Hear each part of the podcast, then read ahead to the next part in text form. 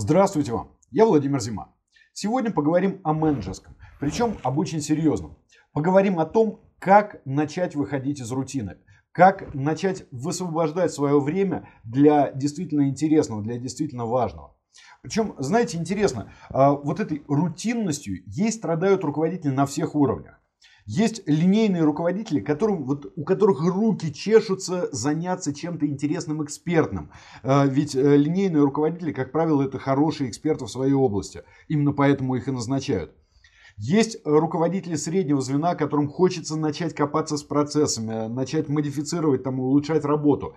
А есть руководители высшего звена, и им хочется заняться большими системами, им хочется э, там, каких-то глобальных проектов, больших результатов и так далее. Есть владельцы компаний, которым тоже хочется вот из этой рутины выйти, а, не думать о том, там, подведет Вася на складе или не подведет, а, и надо ему краснеть перед э, там, крупными э, заказчиками или нет, а заняться развитием бизнеса. Но и у тех, у других, у третьих, у четвертых зачастую ничего не получается. А, почему? Не знают, с чего начать, не знают самой схемы. Ну вот, собственно говоря, попробую поделиться. Ключ на самом деле очень прост. А, ключ э, в том, что нужно для начала проанализировать собственную загрузку. И вот, кстати говоря, э, такой начальный момент этого анализа зачастую показывает, хочет действительно менеджер что-то изменить или не хочет. Потому что что я рекомендую? Э, я всегда рекомендую сделать в течение недели свою фотографию рабочего дня. Это такая технология очень простая, где мы просто поминутно записываем все свои дела в течение дня. И не только дела, но зачастую записываем результаты, которые получились. Э, потому что просто сами дела, они не дают достаточной информации. Хотя, в общем-то, ну, хотя бы дела записывайте, это уже поможет. Но зачастую как? Потом смотришь на эту фотографию рабочего дня и думаешь, ну вот, вот такое дело, не мог отказаться. Вот здесь не мог отказаться. Вот здесь обязательно надо было. И с Ивановым поговорить, с Петровым и Сидоровым, проверить, как начисляется зарплата, и узнать, что там на складе, и налажали ли логисты, и еще и прочитать э, огромное количество писем, э, большая часть из которых э, вообще меня не включает. Там, ни по смыслу, ни по содержанию. Но, в общем-то, неплохо бы быть знакомым. А, на самом деле, когда мы начинаем э, вот такую фотографию рабочего дня вести, это только первый шажок. А дальше нужно начинать анализ. И вот из такого анализа рождаются, если человек работает на младшей позиции, рождается план его высвобождения для экспертных задач. А если человек работает на высших позициях, например, э, или владелец компании, или генеральный директор, один из топ-менеджеров, тогда из вот такого анализа может родиться полноценнейший план реорганизации и компании, и больших функций, и э, процессов, которые приводят, собственно, к результату, который дают прибыль. А как это делается? Смотрите, у каждого менеджера есть своя роль в организационной системе, в организационной структуре. Вот сначала описывается эта роль. Каковы цели моей должности? Например, э, коммерческий директор как может цели своей должности описать? Он может сказать, что цель моей должности предпринимать усилия для анализа рынка, э, для э, поддержания контактов с клиентами крупными, для создания системы отгрузок, для создания системы продаж и так далее. Да?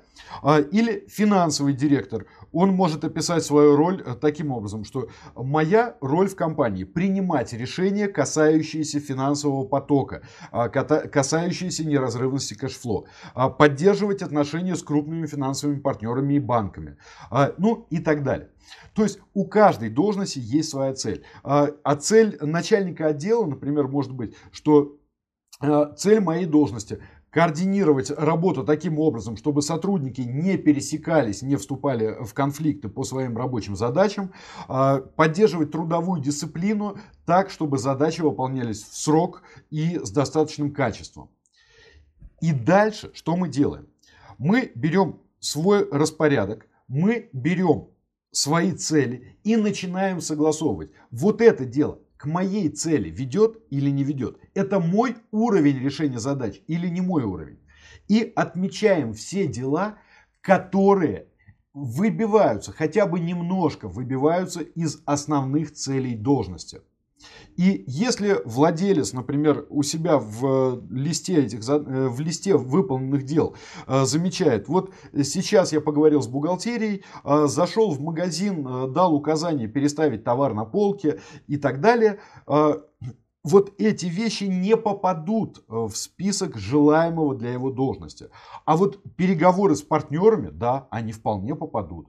А, хотя тоже вопрос, какие переговоры. Если это переговоры об использовании акционерного капитала совместного, ну да, тогда да. А если это переговоры с э, даже достаточно крупным клиентом, но который мог бы вести тот же самый коммерческий директор или вообще какой-нибудь key account manager, а, то это не входит уже в обязанности, это не входит в цели, это не поддерживает цели этой должности. И тогда эти задачи должны быть отсеяны.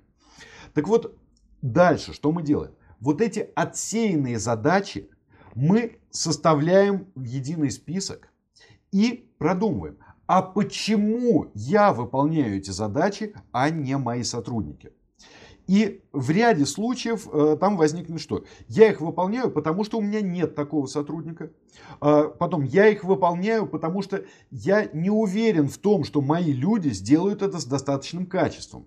А вот здесь я не уверен, потому что я недостаточно доверяю тем людям, которые могут э, взяться за задачу. Вдруг они там злоупотреблениями займутся или еще что-нибудь такое.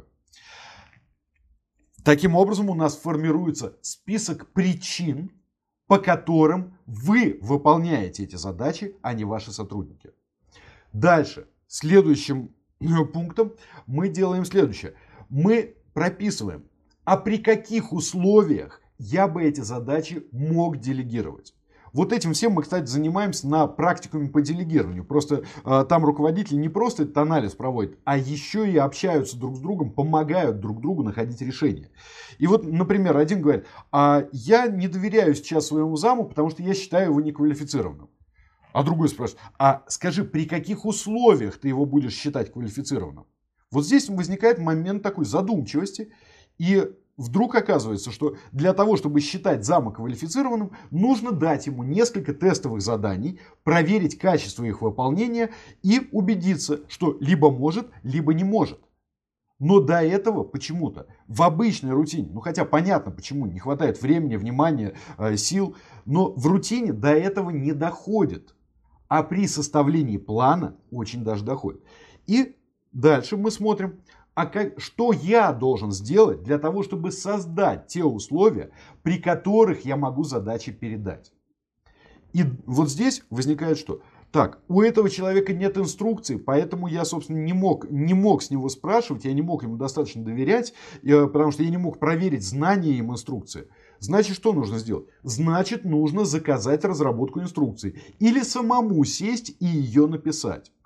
Так, а вот здесь э, я выполнял сам, потому что я не передал определенные принципы там, э, установки тех же товаров на полке, я их не передал директорам магазинов.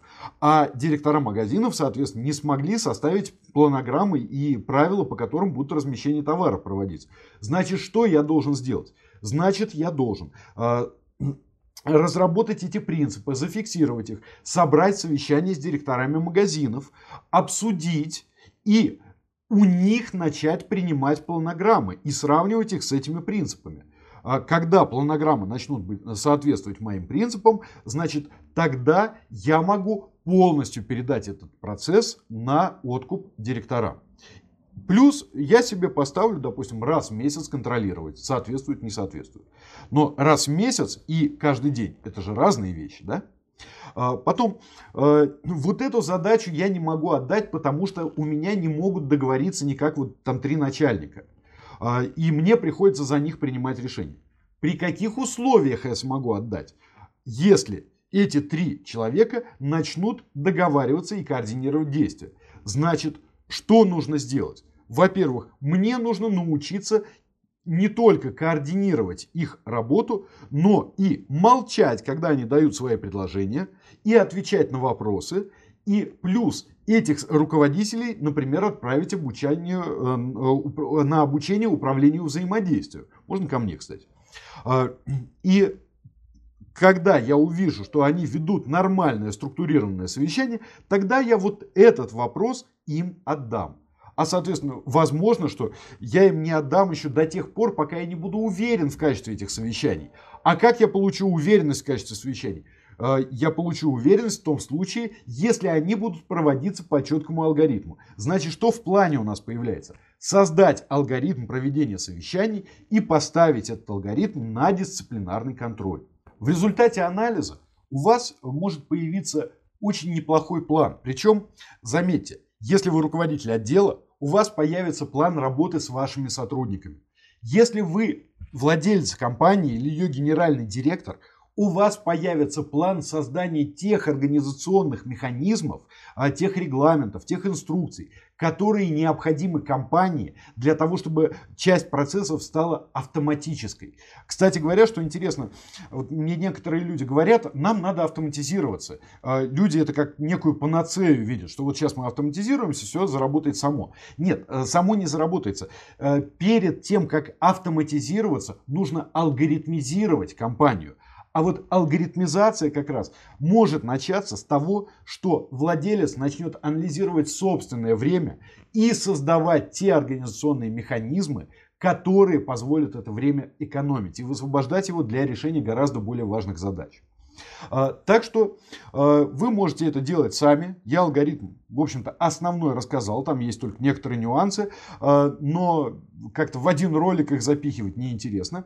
Ну, а кто хочет э, такую работу провести под э, супервизией и еще и в общении с коллегами, ну, я приглашаю вас на такой формат, как практикум по делегированию. Мы его будем сейчас регулярно проводить, э, регулярно будем собирать группы, на такой еще и нетворкинг, потому что э, приходят руководители из разных компаний и обмениваются опытом. И оказывается, что некоторые, э, некоторые вещи, которые для одних еще являются огромной проблемой, у других давным-давно решены. Вот такой обмен опытом, он очень много дает. А, так что либо применяйте сами тот алгоритм, который я сейчас рассказал. А, а алгоритм очень простой, да. Сначала список своих дел, потом анализ своей должности и ее задач, потом соотнесение дел с должностью, с задачами должности, потом выяснение, почему это делаю я, а не сотрудники, Потом, какие условия нужно создать для того, чтобы этим занимались сотрудники и составление плана действий по созданию этих условий.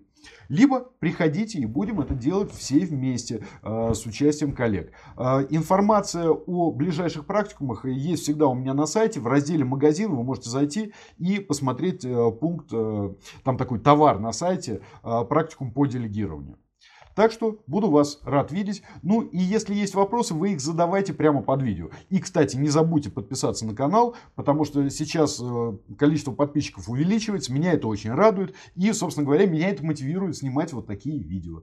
Все на сегодня. Пока.